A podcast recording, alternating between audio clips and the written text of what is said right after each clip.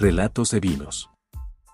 Capítulo 3. El vino que me supo a tequila. Vino rosado, mexicano, lacheto, uvas infandel. En una ocasión llevamos a mis primos al cine, y uno de ellos se encontraba molesto porque habíamos elegido la caricatura Mi villano favorito 2, y como todo niño grande de 15 años se rehusaba a ver una película de bebés. Al final entramos a la sala de cine y todo molesto se sentó tres bancas alejado de nosotros. Deja decirte que las películas de risa son para reírse, y si no le encuentras gracia solo ríete y te ayudará a conectarte con la comedia. La cuestión es que al poco tiempo todos nos estábamos riendo incluso mi primo, quien a los 10 minutos de haber comenzado la película su única queja era que no alcanzaba el bote de las palomitas de maíz. Este vino lo compré en un oxo, iba con el deseo de comprar un vino tinto y regresaba con un vino rosado, tal como si se tratara de un premio de consolación.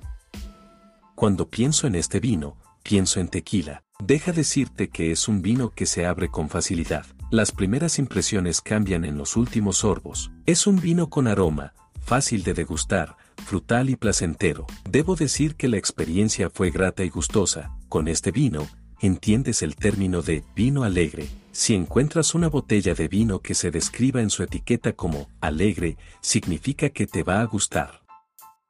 Cuando hago mención al inicio del tequila, es porque en un punto me pareció estar detectando notas del agave, a tal grado que por un periodo de 5 segundos no reconocía si estaba tomando vino o tequila. Estaba confusamente sorprendido. No me ha pasado con otro vino igual. Tengo entendido que, algunas uvas logran ser más sensibles cuando cambian de país a país, y llegan a absorber más los aromas del suelo. De ser así la etiqueta de, hecho en México, lo tiene bien puesto. También puedes encontrar notas a frutas maduras como la toronja, manzana y piña, pero si logras detectar el agave, al menos no me sentiré solo.